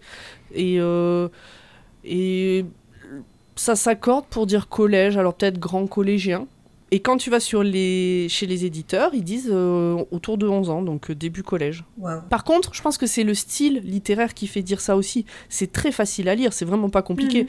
Pour le coup, un enfant de primaire peut le lire. C'est pas compliqué à comprendre, c'est pas compliqué à lire. C'est des phrases extrêmement simples, des histoires extrêmement courtes. Donc oui, de ce côté-là, oui, mais il n'y a pas que ça qui compte dans une histoire. Donc du coup c'est marrant, moi euh, livre trop trop pour enfants, toi pas du tout pas du tout pour enfants. On se rapproche peut-être de la cible. Alors pour grand, grand ado, euh, pour ado, on va dire. Ça pourrait marcher, ado. Peut-être que Corée... Bah, euh, peut-être que je vais relever le challenge. ah, on verra. Ouh. Bonjour Nîmes. Donc aujourd'hui, pour vous parler d'un livre jeunesse, pas si jeunesse, je vous propose de découvrir le premier tome d'une bande dessinée. Et euh, je ne sais pas d'ailleurs si cette série va être un diptyque ou une trilogie, puisqu'on parle d'un troisième tome peut-être en préparation, on ne sait pas. Donc ce tome s'appelle la, dernière- euh, flamme, et euh, c'est la première partie de Lightfall de Tim Probert.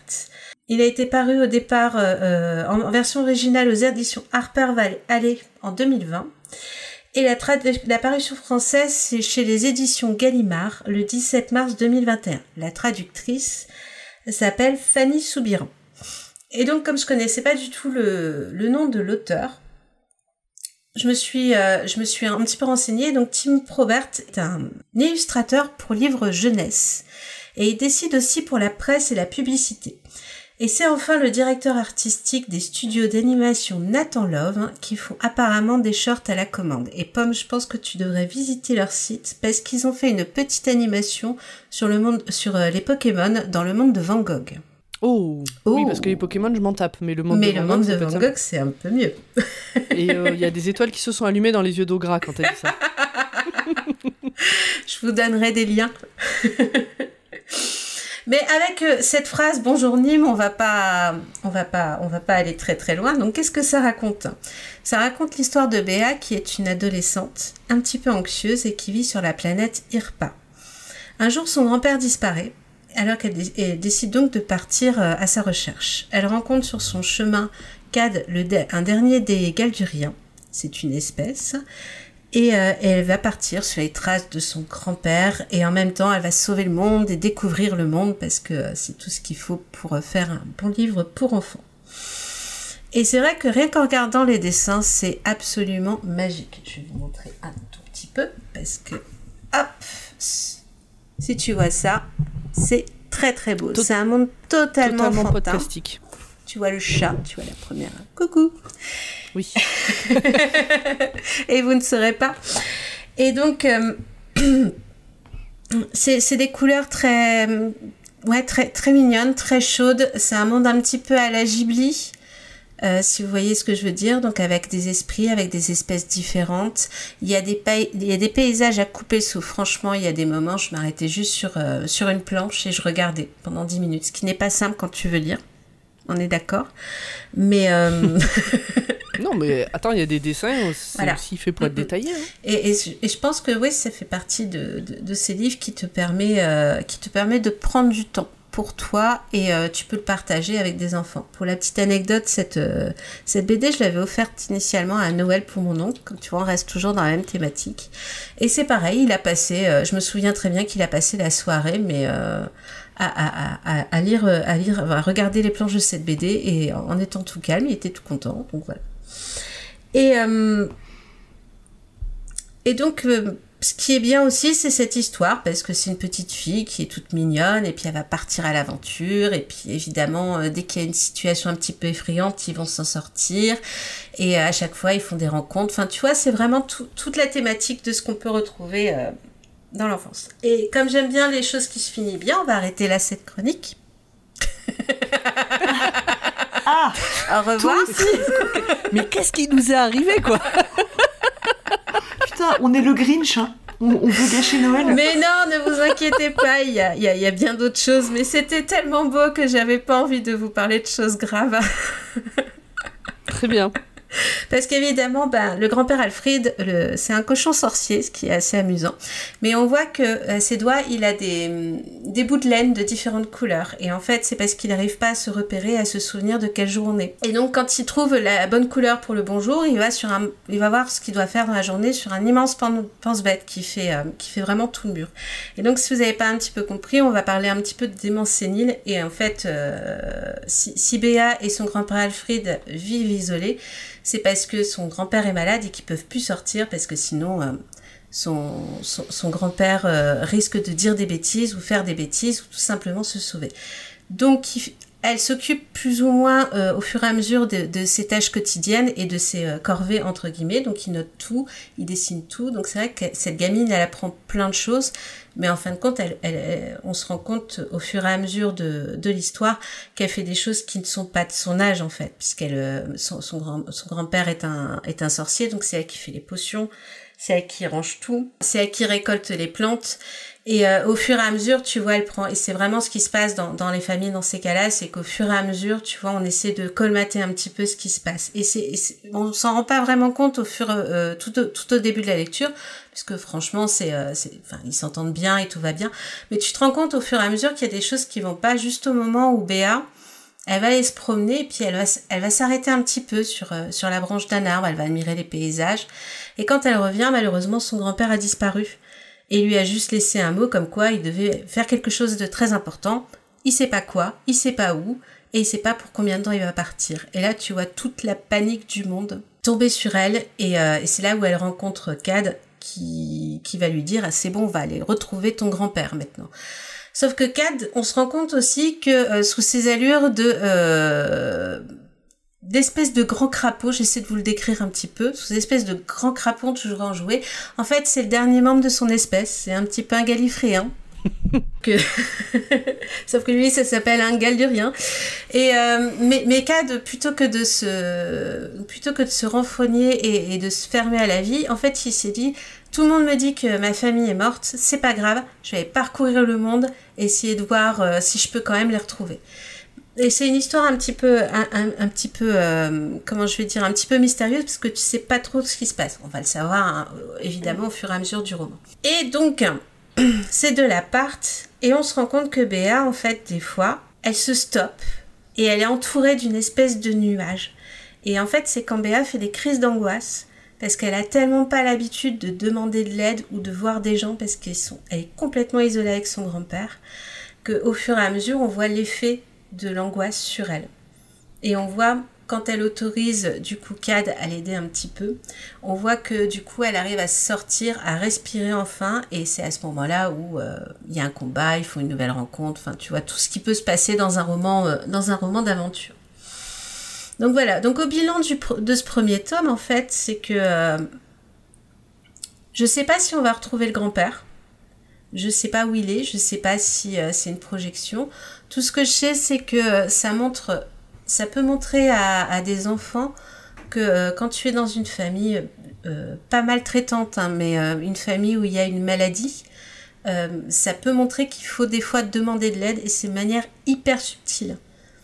Parce que je te dis, au départ, on, pense que la famille est complètement normale, en fait. C'est une petite fille qui vit avec son grand-père, et c'est au fur et à mesure des cases que tu te rends compte qu'il se passe des choses. euh, Et pourtant, c'est pas une famille malheureuse, c'est une famille hyper joyeuse. Je veux dire, euh, Béa et Alfred, ils, sont, euh, ils ont leur petite routine, et, ils, savent comment, gérer leur, vie. Mais tu te rends compte qu'en même temps, tu vois, les voisins, ils, ils arrêtent pas de les voir, mais ils vont pas les aider. Alors, est-ce que c'est parce que euh, Béa cache la maladie de son grand-père ou est-ce qu'ils veulent pas le voir, tout simplement? Et je pense que l'auteur, avec, ce, avec cette BD qui est magnifique, franchement, euh, Pomme, si un jour tu veux, il sera près de toi, euh, enfin, il sera près de l'entrée rien que pour toi. À côté du livre en pot de fête. mais un jour je te le passerai. Et mais mais cette BD est vraiment magnifique et, et l'histoire est tout en subtilité pour euh, qui pourrait montrer par exemple à, à des enfants euh, comment je vais dire comment comment détecter quand il y a une situation de, de détresse euh, pas de détresse de maltraitance mais une, une situation de euh, d'un camarade qui a, euh, qui a qui a une personne en handicap et qui aurait peut-être besoin d'aide et ça montre aussi que parfois, bah, les adultes ne voient pas ce qui se passe. Mais c'est pas grave, mais ça veut pas dire qu'on doit se fermer tout le temps et que euh, on doit pas accepter de l'aide d'adultes ou, ou d'autres personnes qui te, bah, qui te permettent justement de, de sortir de cette euh, relation. Donc c'est vraiment une BD pour enfants pour le coup, mais qui traite de sujets vraiment durs et, et tout en douceur. Peut-être franchement. pour ados, non, plutôt? Non, non, vraiment pour euh, les... Pour enfants? Ouais, pour enfants. T'es vraiment tombé dans le thème. hein. C'est. Voilà. Donc j'ai réussi le challenge pour une fois. On n'a pas, on n'a pas, enfin si, Fifi Brin d'Acier, c'est Ouais. léger comme histoire. Ça t'a pas passionné, mais c'est léger. J'allais dire, on n'a pas réussi à trouver un bouquin léger, quoi. Non, non, non. Si, par contre, oui, euh, c'est ce que je me suis dit. Alors, je me suis dit, je vais être la seule à, à plomber l'ambiance avec Non. mon histoire. Finalement, Moi, je suis arrivée en détente en troisième. Non, là. mais- Pomme, elle a vachement bien commencé en disant qu'elle aimait pas Calvin et Hobbes. hein. Enfin voilà, niveau plombage d'ambiance. Oui, oui, non, mais euh, Non, mais je suis désolée, mais c'est un sale gamin, putain. Et pourtant, je fais pas partie des gens qui râlent sur les enfants des autres. Loin de là. Ouais, ça c'est clair. Non, mais bon, il y, a des- il y a des gamins que tu trouves, euh, tu trouves insupportables, hein, de toute façon. euh. Moi, j'ai des beaux paysages, ça marche. Dans ta BD Oui. Bah écoute, très bien. Bon, du coup, tu. Toi, tu, tu la recommandes Je la recommande et ça, je peux même te dire, je la. Tu liras la suite? Je lirai la suite. Euh, j'esp- J'espère euh, vite, sa- vite savoir sur un tome 3 ou si l'histoire se termine avec le tome 2. Euh, J'ai pu feuilleter quelques pages euh, à ma librairie du coin pour le tome 2 et c'est vrai que les planches sont tout aussi belles. Et, et oui, je pense vraiment que c'est pour enfants parce que rien n'est dit de manière crûment. Tu peux juste le deviner. Si un gamin a vécu la situation, il va le comprendre. S'il l'a pas vécu mais qu'il va, il va le voir après avoir lu, il va comprendre d'autres choses. Tu vois ce que je veux dire? Oui, je vois ce Mm. que tu. Ouais. et, et, et par contre, ouais, les planches sont magnifiques, juste à te poser dans un, dans un canapé. euh, allez, on se fait l'ambiance de Noël, donc euh, avec le feu de cheminée, euh, le petit gâteau et la tasse de chocolat chaud. c'est va- c'est c'est vachement sympa. Mon oncle avait vraiment raison de, de lire à Noël, pour le coup. Tu peux redire le titre Bien sûr, c'est La dernière flamme, Lightfall. Ça donne envie en tout cas. Ouais, tu le vends bien. Voilà, voilà. Est-ce que vous avez d'autres choses à ajouter? Moi, je voudrais ajouter quelque chose sur euh, Poil de carotte. Oui. C'est que le bouquin que j'ai lu, et c'est euh, du coup le, le lien que je mettrai, parce qu'on met toujours les liens vers Ouais. les éditeurs euh, des, des bouquins qu'on a lus, pour que vous ayez toutes les infos, l'ISBN, le titre, etc. Euh, moi, alors, l'édition que j'ai lue n'existe plus. J'ai cherché. Mais dedans, il y a des dessins de Poulbeau. Euh, Poulbeau qu'on connaît. Euh, les Poulbeaux, en général, ce qu'on appelle les Poulbeaux, c'est des dessins un peu caricaturaux de titi parisiens, enfin de petits gamins parisiens. Et on les appelle les Poulbeaux parce qu'ils ont été dessinés par Poulbeau.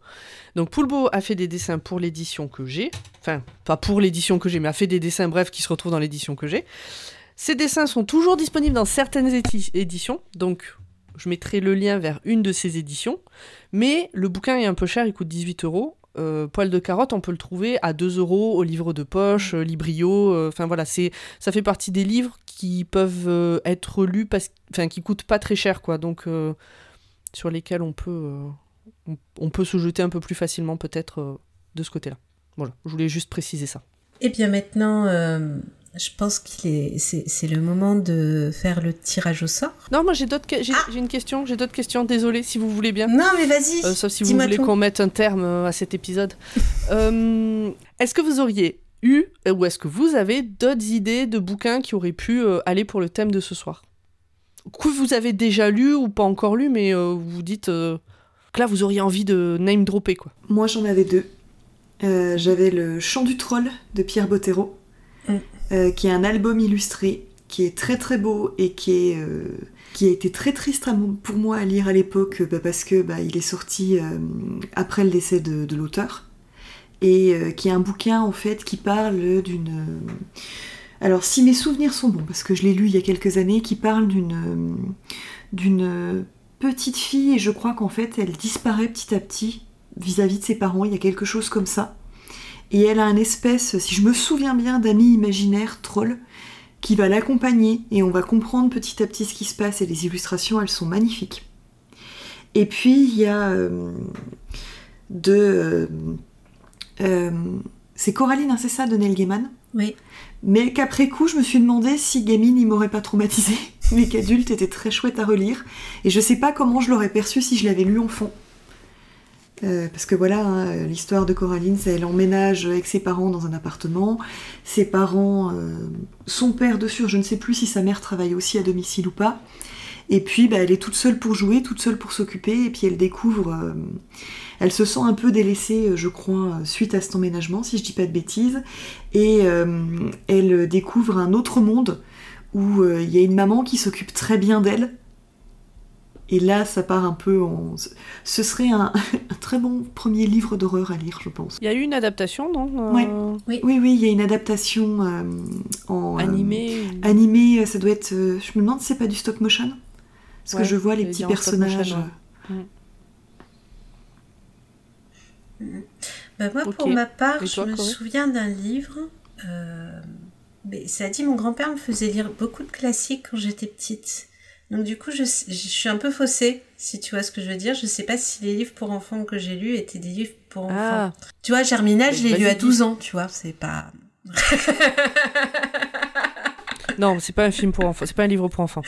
Mais euh, pareil, il y a eu, euh, il y a eu un, un autre livre qui m'a fait lire, c'était Capitaine Courageux. Euh, mais pareil, il y, y a des scènes qui sont. Mais après, c'est un gamin, tu sais, qui est un petit peu. Euh, un, un gamin de riche qui est. euh, enfin, oui, d'un armateur qui est complètement insupportable et il se bourre la gueule. Pourquoi à 10 ans, tu sais pas, mais bon, c'est pas. Apparemment, à l'époque, ça se faisait. Et euh, il, il saute en mer, il est recueilli par un autre navire, et puis du coup, il apprend la vie à la dure, et c'est comme ça qu'il peut succéder. Oui, il y a Rémi sans famille aussi, Iphigénie. Ah bah, J'allais lire après tous les. J'ai lu aussi Avec famille, c'est tout aussi pas joyeux. et, donc, euh, donc c'est comme ça qu'il apprend à être un homme à vrai en se faisant un copain euh, là-bas. Et puis, euh, Enfin, tu vois, c'est ce genre de, de livre qu'on me faisait lire. Après, euh, livre pour enfants, ça veut pas forcément dire euh, livre édulcoré et tout rose et tout mignon. Ouais. Il peut y avoir des vraies histoires un peu dures. C'est la manière dont elles sont racontées et, le, et les messages qui sont passés qui sont importants. Enfin, qui pour moi Mhm. font la différence entre un livre pour enfants et pas pour enfants, quoi. D'accord. Mais euh, ouais, et alors moi j'avais en tête Iphigénie. Alors dans le chat, Iphigénie qui vaut pour euh, 2000 personnes, euh, nous dit, nous a fait une petite liste de ce qu'elle avait en tête. Elle, a- elle parle notamment des lettres de mon moulin, de Charlie et la chocolaterie, et de sa suite euh, et de ses suites qui sont horribles. Non, Charlie, et- euh, pardon, Charlie et la chocolaterie et sa suite, et les deux sont horribles. La fracture du myocarde, Mathilda, Rémi sans famille. Alors, moi, j'ai hésité à lire Charlie et la chocolaterie. Mm. Parce que, pareil, c'est un classique. Et j'ai hésité aussi, euh, j'ai failli lire euh, Harry Potter, que je n'ai jamais lu. Je me suis dit que c'était l'occasion. Livre pour enfants, pas pour enfants, euh, ça rentre dans le, dans le truc. Oui. Puis, euh, je me suis dit, Hmm, euh, je choisis lequel Le livre écrit par l'antisémite ou le livre écrit par la TERF? Donc, c'est pour ça que je suis la partie lire autre chose. je les lirai. Mais Du coup, là, sur le coup, j'avais préféré lire l'histoire d'une enfance d'un enfant maltraité. Ouais, mais au moins c'est pas écrit euh, par une personne que j'aimerais pas avoir dans mon entourage. De ce que j'ai pu lire de Jules Renard, a priori, je pense que euh, on pourrait discuter, tu vois, euh, ça va. Ah ouais, c'est marrant. Bon voilà, si je les lirai un jour, je les lirai un jour, mais euh, mais sur le coup, au moment de choisir, quand j'ai fait mes petites recherches de qui a écrit quoi, comment machin, je suis- oh. Oh. Et ouais, Roald Dahl, il a écrit plein de trucs vachement bien pour gamins. hein. mm, mm. Si seulement il avait fermé sa gueule euh, en dehors de son écriture. Bah, en fait, ce qui, ce qui peut sauver, c'est que bah, déjà il est mort, donc si t'achètes ses bouquins, bah, tu le rends pas riche. Et euh, son antisémitisme, ne- de ce que j'en sais, ne transparaît pas dans ses histoires. C'est pas un truc euh, qu'il a porté dans ses histoires. Par contre, il a eu aucun problème jusqu'à sa mort à le dire sur des plateaux télé. hein, donc bon. Ah oui, pendant très longtemps, j'ai cru que Roald Dahl était une femme aussi. J'ai découvert assez récemment qu'en fait c'était un homme. Et donc, pour, euh, pour continuer, Iphigénie a parlé de Mathilda et de Rémi sans famille. Ouais. Mm. Et euh, Bax a parlé de Sacrée Sorcière de Ouais. Roald Dahl. Et Ougra, tu as une question? Oui, alors euh, je repensais à une, euh, une reco euh, juste avant. J'ai hésité à lire, euh, mais je ne l'ai pas lu du coup. Euh, il fallait que je retrouve le nom. C'est un recueil. c'est des autrices. Il y a Charlotte Bousquet dedans, notamment autrice française. Euh, c'est un recueil. Ça doit être les. C'est un recueil d'histoires de princesses, mais pour petites filles pas si sages que ça. C'est un nom comme ça. Ouais. Et pareil, c'est un ensemble chose. de nouvelles qui tord un peu le coup au, au cliché de la princesse. Mm. Et euh, sur le coup, je m'étais dit, oh non, euh, ça va faire un peu too much si j'enchaîne ça après, euh, après les Amazones. Et j'ai lu Fifi Brin d'Acier et, et j'aurais pas- mieux fait de prendre l'autre. C'est pas Histoire du soir pour petites filles rebelles Euh, si, c'est possible que ce soit ça. Mais je crois qu'il y en a Mais c'est autre. pas des nouvelles Histoire du soir pour petites filles rebelles, c'est des petites biographies. Non, non, non, du coup, c'est pas ça. D'accord. Non, non, celui-là, je l'ai vu passer aussi, mais c'est pas celui-là. Là, c'est vraiment des, des- En plus, il y avait un côté conte et légende de princesses. Euh, donc, euh, imaginez, hein, c'est pas des trucs euh, qui existaient déjà dans, la, dans la culture euh, populaire, qui, qui sont repris. Enfin, et euh, le, le cliché de la princesse est détourné, a priori. D'accord. Et donc oui, moi j'avais une question parce que tu as demandé s'il y avait des livres qu'on avait lus et qui correspondent à ça. Et euh, lors de nos échanges, on a quand même pas mal parlé de livres qu'on nous a fait lire enfants et qui nous ont... qui auraient dû ou qui ont pu nous traumatiser. Et vous avez quoi, vous, comme livre qui entre dans cette catégorie? Ah bah Germinal. Euh, Oui, non, mais c'est pas- quoi, Germinal. Enfin, Ah non, euh, mais tu sais, euh, dans, dans Les Amis de mon grand-père, il y avait des, des anciens euh, syndicalistes socialistes et ils se sont dit, euh, tu vois, la gamine, il faut qu'elle apprenne tout de suite euh, les vraies valeurs. ouais, enfin, il y a d'autres moyens de. enfin, en plus, je me dis, en plus, toi, alors, enfin, Germinal, je l'ai lu, euh, j'étais euh, soit fin lycée, soit euh, juste après. C'est outre l'histoire, c'est dur à lire, non, Zola. Bah, tu après, vois, j'étais une, c'est pas accessible, une gamine quoi. qui lisait déjà des gros pavés à, Oui, oui. à, à 12 ans, donc je peux Mais je veux dire, ça, comprendre le... ça aurait pu aussi te dégoûter de la lecture, Ouais, tu vois, ce genre de truc. Si t'avais pas été dans le mood de, de beaucoup lire, putain, c'est.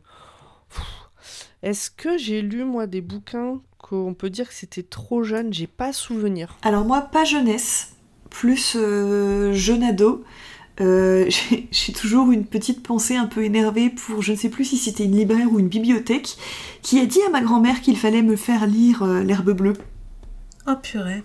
Je l'ai pas lu, l'herbe bleue. Ah, moi aussi. Mais c'est un truc de, de, de New Age, je sais pas quoi, non? C'est pas ça? Non, pas du tout. Je confonds? Non, non, Non, c'est- un truc, euh, la drogue c'est mal. c'est très très mal. C'est le Requiem for a Dream version, euh, version ado, je dirais. Enfin même euh, version livre et... et- Ouf, c'était... euh, Je me souviens plus de la fin, mais je sais que ça a été très difficile de le terminer. et Je pense que lui, il aurait pu me fâcher avec la lecture à tout jamais. quoi. Euh, au collège, effectivement, j'ai lu un bouquin, mais personne me l'a mis entre les mains. Je l'ai pris euh, au CDI euh, dans les bouquins. Euh, je pense que je devais être en sixième ou cinquième. C'était la période où je passais ma vie au CDI. Et je me souviens plus du titre. Je me souviens quasiment plus de l'histoire. Je me souviens juste que c'est l'histoire d'une ado euh, qui se faisait violer par son oncle. Euh, et je me souviens notamment de cette scène où ils font faire du vélo à deux et où il la pousse dans le ravin pour pouvoir la violer dans le ravin. je devais être en cinquième. Le bouquin, je me souviens qu'il était épais. Il y a une histoire de. Avec la machine à laver aussi, un peu le même principe où il la bloque. Bref, ça m'a pas traumatisé. Coup de bol. N'empêche que, à 40 ans, je me souviens encore de ces deux scènes et ça fait partie des. Tu sais, ces choses auxquelles tu penses quand t'arrives pas à dormir, bah, des fois je repense à ces Ouais. scènes-là.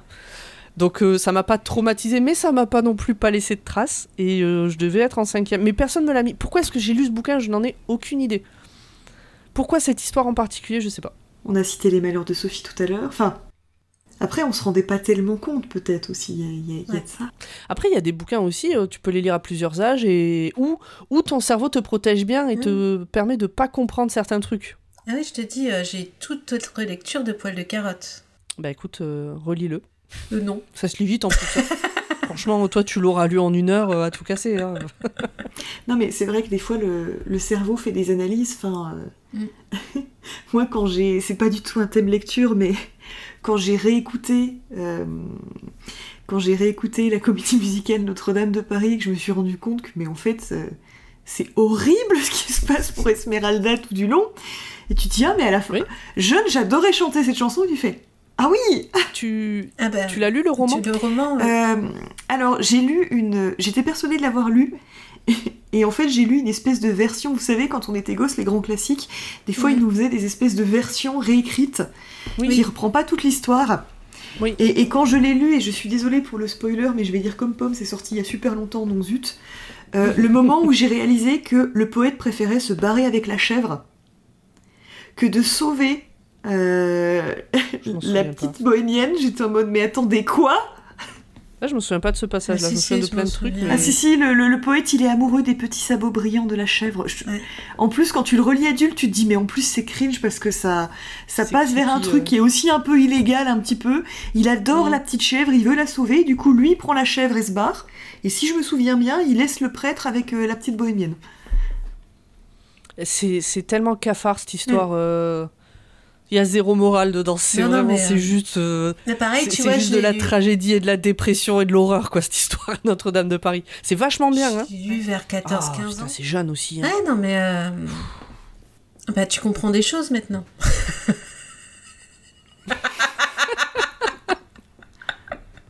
Après, encore une fois, t'es- tout... il y, a- il y a toujours cet âge où. euh, Il y, a, il y a des âges où tu dis, bon, non, Ouais. tu vois. euh, à, à 8 ans, tu lis pas, euh, j'en sais rien, Notre-Dame de Paris ou autre. Et après, tu as des âges où ça dépend de la maturité de chacun, ça dépend de l'expérience de lecture, ça dépend aussi de plein de choses.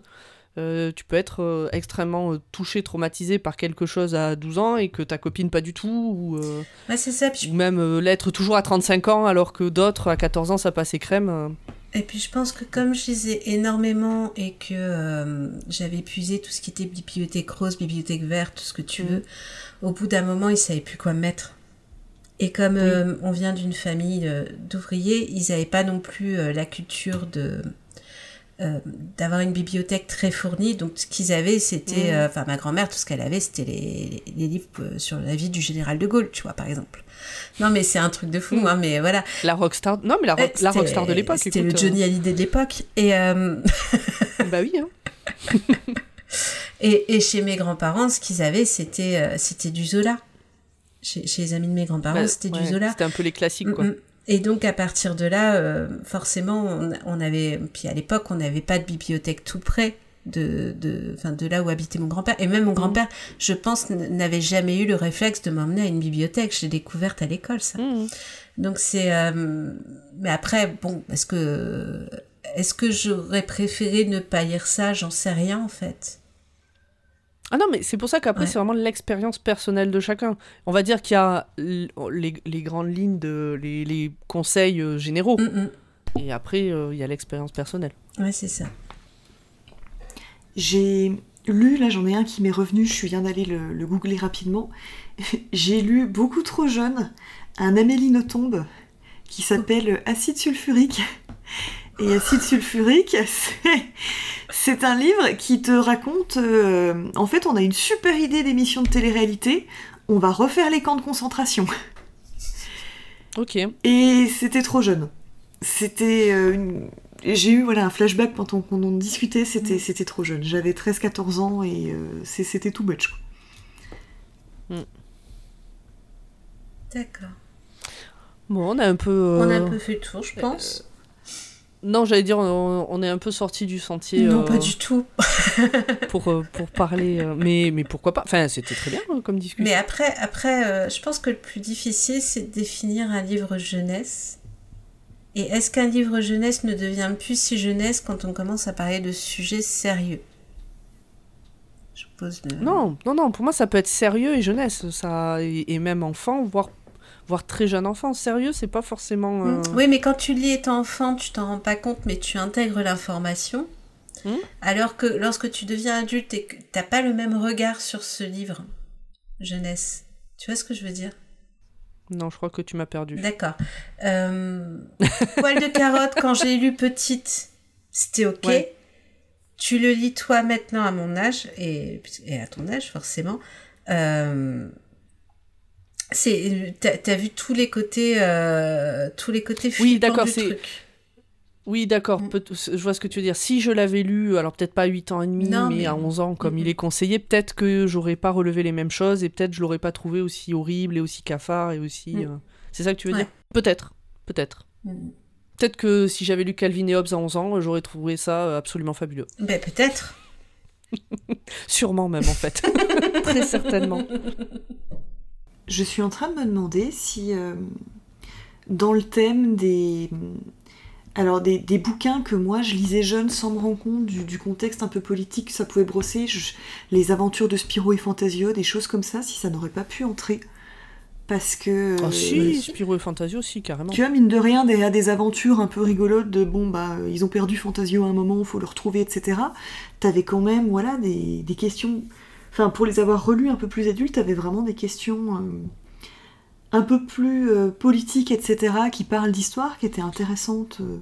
Mais. Astérix et Obélix, Ouais. euh, c'est pas euh, juste des vannes. Et hein, Il y, Tintin a, il y a quand même du fond euh, dans absolument toutes les histoires. Au Tintin, alors là, on peut, on peut en faire des thèses entières euh, sur les histoires de fond de Tintin et les messages qui sont parfois pas super. euh, Gaston Lagaffe et notre vision du travail aujourd'hui. Gaston Lagaffe. Ah ouais. Mais non, mais oui, Gaston Lagaffe, carrément. Putain, on aurait tellement pu lire ces choses-là. Mm. Bah, moi, j'aurais pas pu, je les ai déjà. Bah oui, c'est ça. Mais voilà, mais c'est ça. J'ai pas encore eu- lu le dernier Astérix, mais comme Noël arrive, j'ai préféré ne pas l'acheter au cas où on me l'offre, et puis si on me l'offre pas, je le lirai en janvier. Bah, Et, euh, pareil, il C'est pour ça que je t'attendra l'ai- sur pour ça, sinon, euh, sinon j'aurais lu. Si, si on avait fait ce thème en juillet, par exemple, Ouais. ben je- j'aurais lu le dernier Astérix. Mm. J'ai une super reco que j'ai failli complètement oublier Le Prince et la Couturière. Ça me dit quelque chose. Euh, J'en avais parlé, c'est une bande dessinée. Euh, alors grosso modo, je l'ai lu il y a un an ou deux. hein, c'est un, c'est, ça commence un peu comme un conte. hein, c'est une couturière qui, travaille et en fait, elle a euh, une euh, très grande. je, crois que c'est, elle commence à se faire. C'est, quelqu'un qui commence, c'est une femme qui commence à se faire remarquer en soirée, qui a de belles tenues en fait, qui lui en commande une. Et en fait, on réalise que c'est le prince qui se costume qui aime euh, prendre euh, l'apparence de cette femme. Alors j'ai oublié le nom. euh, justement euh, de cette femme. Et donc tu as tout un truc sur euh, le genre, enfin au-delà du- d'une histoire un peu sympa de ce qui vont être découverts, comment ça se passe, tu as toute une réflexion sur le genre, parce que le, euh, un petit peu aussi comme euh, dans Colossal sur, euh, ben voilà, euh, est-ce qu'on doit suivre la voie qu'on nous a tracée ou pas? Et euh, c'est vraiment un... Je, je sais que j'ai adoré lire cette BD et que je l'ai prêté à beaucoup de personnes. Elle est vraiment très très chouette et le style est, est très très joli aussi. Dans un style. euh, Donc c'est le prince et la couturière, c'est ça ouais, Ouais. Et dans un style Je vais, aussi, je vais trouver l'auteur. aussi actuel qui est sorti il y a quelques années maintenant, peut-être un an ou deux, c'est Peau d'homme, Hmm, Ça me dit quelque chose aussi, mais... qui est aussi une BD excellente. Ouais, Moi, on en a entendu beaucoup parler. En fait, c'est l'histoire d'une femme et lorsque, enfin, d'une princesse, et euh, il me semble. Et lorsqu'elle peut pas faire quelque chose parce qu'on lui dit que c'est une princesse, elle enfile sa peau d'homme. Ah, d'accord. Non, je connaissais pas, mais c'est intéressant. Je pense que tu, veux, tu peux encore la retrouver dans n'importe quelle euh, librairie. Oui. Il a, il a fait un Ouais, carton à ouais, cette ouais. époque. Oui, puis il n'y a pas si longtemps que ça en réalité. Ça Oui, je te dis un, an ou deux. euh, Bon, je crois que là, on va. Je pense qu'on pourrait discuter encore deux heures Oui. faciles euh, de sauter de, de bouquin en bouquin, comme d'habitude. comme d'habitude. mais en plus, comme on est trois, on se dit qu'on a le temps. Est-ce que ça vous dirait pas de faire un tirage au sort? Faisons le tirage Oui. au sort Alors, c'est le tirage au sort du livre, enfin du thème pour le mois de mars. C'est Voilà. le N plus 2. Et plus. Puisque le thème pour le mois de février, c'est les contes. On va Ouais. encore bien se marrer. Oui, Ah, j'ai galéré. Enfin bref. On en reparlera le mois Non, prochain. mais des- ça, ça veut dire que tu as déjà. Ah oui En fait, quand, quand on a eu les deux tomes, je suis allée, euh, je suis allée à ma librairie et j'ai fait voilà, j'ai un club de lecture. Aidez-moi. Help You're my only hope. Tiens, j'irai demander à ma librairie ce qu'ils pensent de poils de carotte. Ouais, Ils sont chouettes. d'accord. Bon, bref. Allez, vas-y, fais le tirage au sort.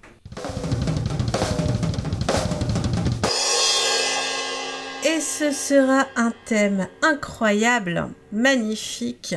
C'est un livre de votre auteur préféré ou de vos auteurs préférés que vous n'avez pas encore lu. Et c'est proposé par. Et c'est proposé par Delphine de Agatha Christie, qui aime nous torturer.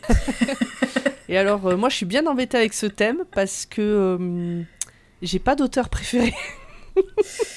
Alors, du coup, je sais pas. ouais. Je vais voir. Je me fais gronder si je lis un bouquin que j'avais dit que je lirais cet été et que j'ai pas lu cet été.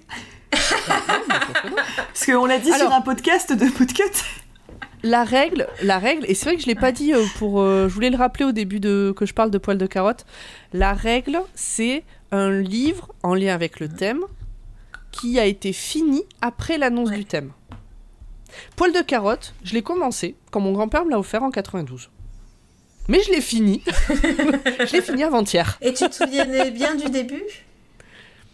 Euh, je me souvenais des quelques premières, ouais, parce que euh, parce que c'est quand même ça m'avait marqué. J'ai même retrouvé un marque-page euh, avec des, des stickers euh, de quand j'avais 8 ans et demi. Oh euh. C'était mignon. Euh, donc, ce- même si tu l'as commencé euh, il y a 40-50 ans, ton bouquin, l'important c'est qu'il ait été fini après l'annonce du thème. Il est Ouais. pas commencé, j'ai juste dit dans un certain podcast cet été, sorti au début de l'été, que j'allais le lire cet été. Donc, tu sais déjà lequel toi tu peux lire pour ce thème. C'est ça. Bon, tu nous le dis pas, hein, ça reste. euh, on verra. Et toi, t'as une idée, Corée? Bah oui, il y a, il y, a, y a un monsieur qui s'appelle Stephen King qui a écrit beaucoup de livres. Et qui est un de tes auteurs préférés Voilà, et je pense que j'ai pas eu le temps de lire euh, Gwendy, la boîte à boutons. Donc, euh, et il m'attend là, donc je pense que je vais le prendre. C'est soit ça, soit euh, je relis, euh, j'essaie de relire Dreamcatcher, mais à ce moment-là, j'espère que tu seras là à côté pour me tenir la main parce que franchement, je déteste ce livre. Moi Oui. Moi, j'ai aucune raison de faire ça. Et euh, dans le chat, vous, ça vous parle ce thème, le livre de votre auteur préféré ou d'un de vos auteurs préférés que vous n'avez pas lu? Mm. Les 2000 personnes du chat, qu'est-ce qu'elles en pensent? Alors, Iphigénie, elle va partir sur King aussi. De toute façon, j'ai l'impression que c'est l'auteur préféré de tout le monde. Et Bax, elle pense. Oui. Will pense d'ailleurs, je n'en sais rien. euh, partir sur des Pratchett. Mm, mm. Ça dit oui, si j'ai envie de tricher, je peux lire mon Pratchett du mois. Je, je, je n'ai pas d'auteur préféré, je suis vraiment embêtée. Hein. Bon, je vais voir. Tu, je vais tu- tu négocier avec, regardes euh, le nom de- d'auteur, celui dont le nom revient le plus dans ta bibliothèque. Je pourrais Bah, il y en a deux. C'est Stephen King, puisque le roi Stephen. Mm. Mais, mais euh, autant j'ai beaucoup aimé, euh, j'ai pas aimé certains de ses livres, j'ai beaucoup aimé certains de ses autres livres, je peux pas dire que c'est mon auteur préféré. Mm. J'ai bien aimé faire ça, mais c'est pas mon auteur préféré. euh, Je vais pas aller me jeter sur le, tous les livres qu'il a fait et tout lire. Et l'autre qui revient, c'est Christian Signol, mais ça date de l'époque où j'étais ado et où je vivais chez mes grands-parents. Ouais, tu vas pas Euh, du parce tout. qu'ils les lisaient tous et je les lisais avec eux, tu vois. Mais pareil, c'est pas mon auteur préféré, c'était. C'est un auteur euh, circonstanciel, je sais pas comment dire. Moi, c'est pareil, quand j'étais euh, ado et jeune adulte, je lisais beaucoup. euh, je crois que c'était des Patricia Cornwell. Et enfin, c'est toute une série avec une, avec une enquêtrice de la morgue ou je sais plus quoi là. Les... Mm. Ah, je j'ai plus le nom. Enfin bon, bref. Et euh, pareil, c'est une femme des années 80. Et donc, du coup, euh, la dernière fois, j'ai relu le premier tome euh, parce que je suis tombée dessus. J'étais chez ma mère et il y avait rien à lire, tu vois. Et, et je me suis dit, ah oui, quand même, l'image de la femme, c'est plus du tout la même chose. ah, ça pique. Eh ben, Bah, c'est bien, c'est bien de s'en rendre compte Ah que ça ouais, évolue. c'est c'est que tu te rends compte que la saga a bien vieilli et ouais. Petite dédicace pour, euh, pour euh, Delphine. J'ai euh, longtemps lu, ben, parce que lecture de chez ma grand-mère, abonnement France Loisirs, donc elle les avait tous, les euh, Mary Gings Clark, avant de réaliser Mm. que Agatha Christie existait et que c'était mieux. Moi, ma strat à la fin dans les Mary Gings Clark, c'était de me dire Hmm, qui est-ce qu'on peut le moins soupçonner à présent? C'est lui. Ah, je me souviens du nom de la, quelques-uns. la, la série, c'est les Case Carpeta. Non Les quoi? Les C'était Case quoi Carpeta. K- Ah. K-A-Y Carpeta. Une immense saga. Il fait plus de 40 tomes, un truc comme ça, enfin une trentaine de tomes, c'est une horreur. Et du coup, parmi les 2000 personnes, Mhm. euh, on a Bax qui nous parle de Samuel Beckett, et on a Iphigénie qui nous parle de euh, Amélie De Nothomb et de... euh, c'est Delphine de Vigan? Je sais Oui. jamais. Oui. Mm. Je crois que c'est ça, Delphine de Vigan. Bon, et ben voilà, allez, euh, maintenant on va aller lire un conte euh, Oui. avant de lire euh, notre auteur préféré. Pour bien dormir après ces euh, histoires. Exactement. Est-ce qu'on va remplir le challenge cette fois-ci? On verra. En tout cas, nous sommes le 2 janvier, donc je pense qu'on peut souhaiter une bonne année à tout le monde. On aurait pu commencer par ça d'ailleurs. Alors, Mais comme on enregistre le 7 décembre, c'est vrai qu'on n'y a pas fait attention. on peut refaire un faux départ si tu veux. On verra, on On verra. va dire qu'on a enregistré Euh, toute la nuit et que maintenant on est le, 2, le 1er janvier. On est le voilà, euh, on a enregistré dans la nuit du 7 décembre au 2 janvier. On aurait dû faire Et, comme euh, ces donc, émissions télé où tu sais enregistrer un mois à l'avance, où on a les, les fausses tenues pour faire style qu'on fait vraiment nouvel an, la flûte et tout avec de l'eau pétillante dedans pour se mettre dans l'ambiance. Moi, je me suis lavé les cheveux pour ce soir. Oh là là. J'ai mes nouvelles lunettes que j'ai récupérées hier, voilà. Donc bonne année tout le monde, plein de lectures, euh, plein de belles choses. Euh, venez, euh, parlez-nous autour de vous pour que euh, pour qu'on soit 3000 dans le chat la prochaine Ouais. fois qu'on enregistre sur le Discord de Podcut. Choix-Pitre est un podcast du label Podcut.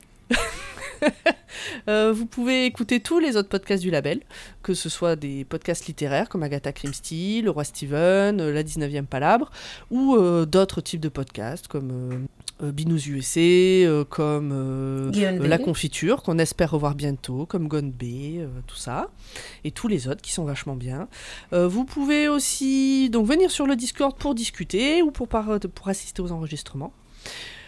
Euh, si vous le pouvez, si vous le voulez, euh, vous pouvez euh, donner une petite pièce au Patreon. Ça nous permet euh, bah, de payer les hébergements, éventuellement d'acheter du matériel et tout ça. Et puis les réseaux sociaux, Blue Sky et Instagram. Voilà. On est bon? On est bon. Venez tous